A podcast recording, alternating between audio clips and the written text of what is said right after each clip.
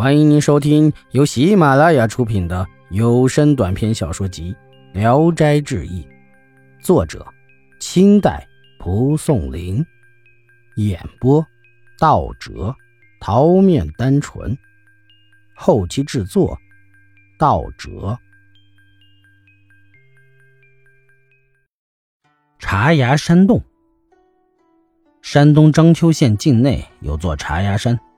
山上有一个像井一样的石窟，深好几尺。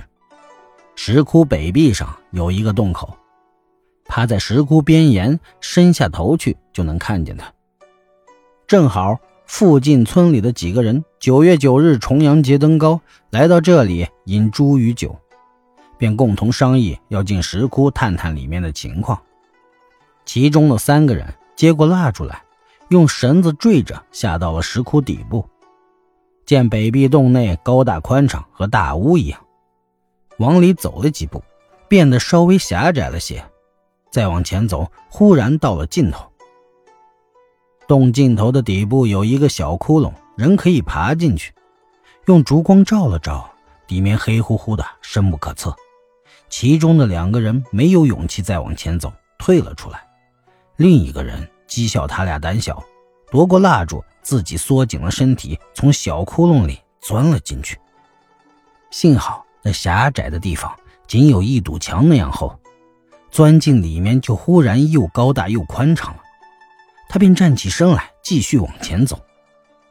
头顶上的石头参差不齐，非常凶险，像是要坠落下来的样子。两边的洞壁陡峭重叠，就像寺庙里的塑像，都是成为鸟兽人鬼的形状。鸟呢，像要飞；兽像要走；人呢，有的像坐着的，有的像立着的。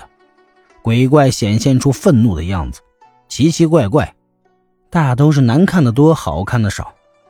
他见了，心情紧张恐怖起来。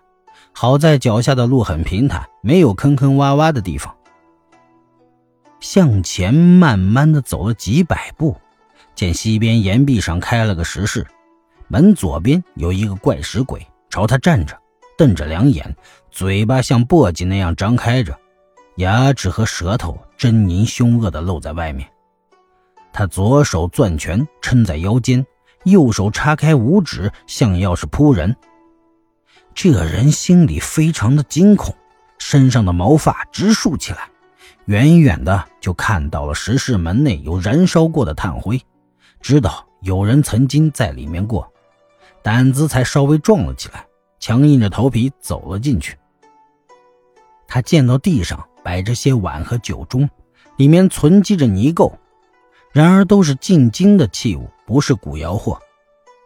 旁边放着四把锡酒壶，他想得了这个便宜，便解下了根带子，拴住酒壶的脖子，系在自己的腰间。接着又向一旁看去，只见一具尸体。躺卧在西边的角落里，两只胳膊和两条腿向四下里直伸着。他害怕极了，慢慢的细看，尸体脚蹬尖头鞋，鞋底上刻着的梅花还留存着，知道这是个年轻的妇人，却不知道她是哪村的，更不知她是死在哪一年。女尸的衣服颜色已经变暗腐败，分辨不出是青还是红来。他的头发蓬松着，就像一筐乱丝，粘附在骷髅骨上。头骨靠下有眼鼻孔各两个，两排牙齿白森森的，知道这是嘴。他琢磨着，女尸头顶上一定会有金银珠宝首饰，就用蜡烛靠近了他的脑袋。忽然觉得女尸嘴里像是有气在吹灯。烛光摇晃不定，火焰成为昏黄色，自己的衣服也被吹得掀动起来。他这时真是吓坏了，手一颤抖摇晃，蜡烛顿时就熄灭了。他在黑暗中凭着记忆，顺着来时的路，急忙往回奔跑，不敢用手去摸洞壁，恐怕碰到鬼物。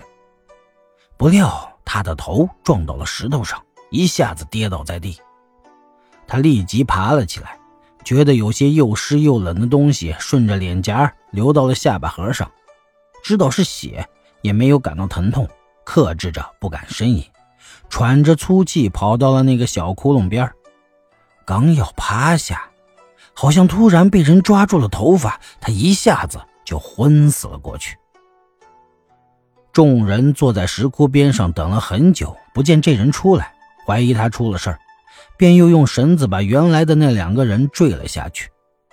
一个人把身子探进小窟窿里一看，见这人的头发挂在石头上，满脸血淋淋的倒在那里，已经昏迷了。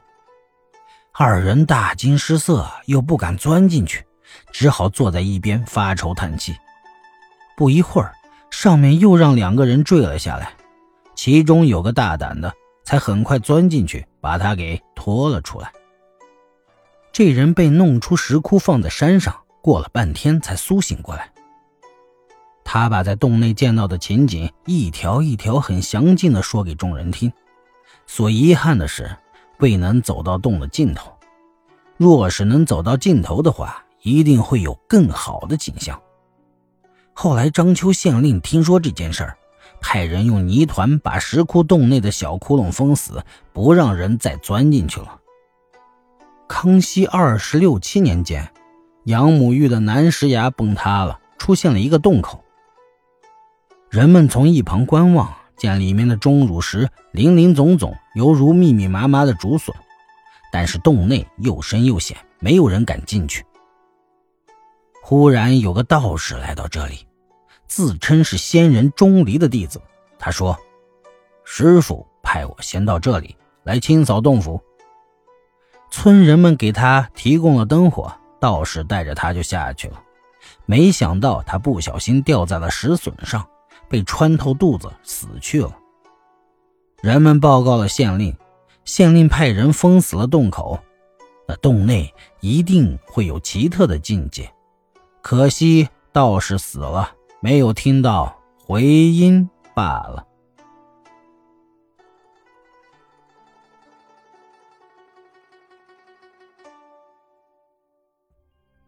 本集演播到此结束，谢谢大家的收听。喜欢请点赞、评论、订阅一下。